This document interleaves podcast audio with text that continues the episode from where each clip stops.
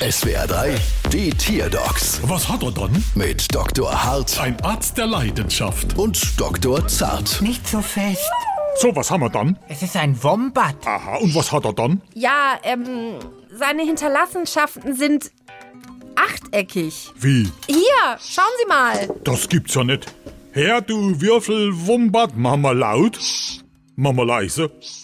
Sowas kann nur passieren, wenn man zu wenig Fleischknepp isst. Nein, Chef, das ist normal. Wombats sind die einzigen Tiere auf der Welt, die würfelförmige Ausscheidungen haben. Und, warum? Früher dachte man, dass die Wombats damit ihr Revier markieren. Heute vermutet man, dass die Tiere bei der Verdauung ihrer Nahrung das komplette Wasser entziehen und ihre Hinterlassenschaften deshalb eine Würfelform bekommen. Ah, Wenn Sie jetzt schon mal mit dem Wombatwürfel da bei uns in der Praxis sind, ah, da geben Sie das Ding doch mal her.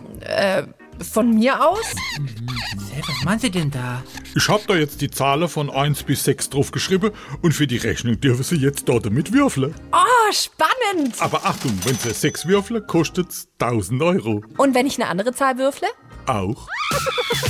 Bald wieder. Was hat er dann?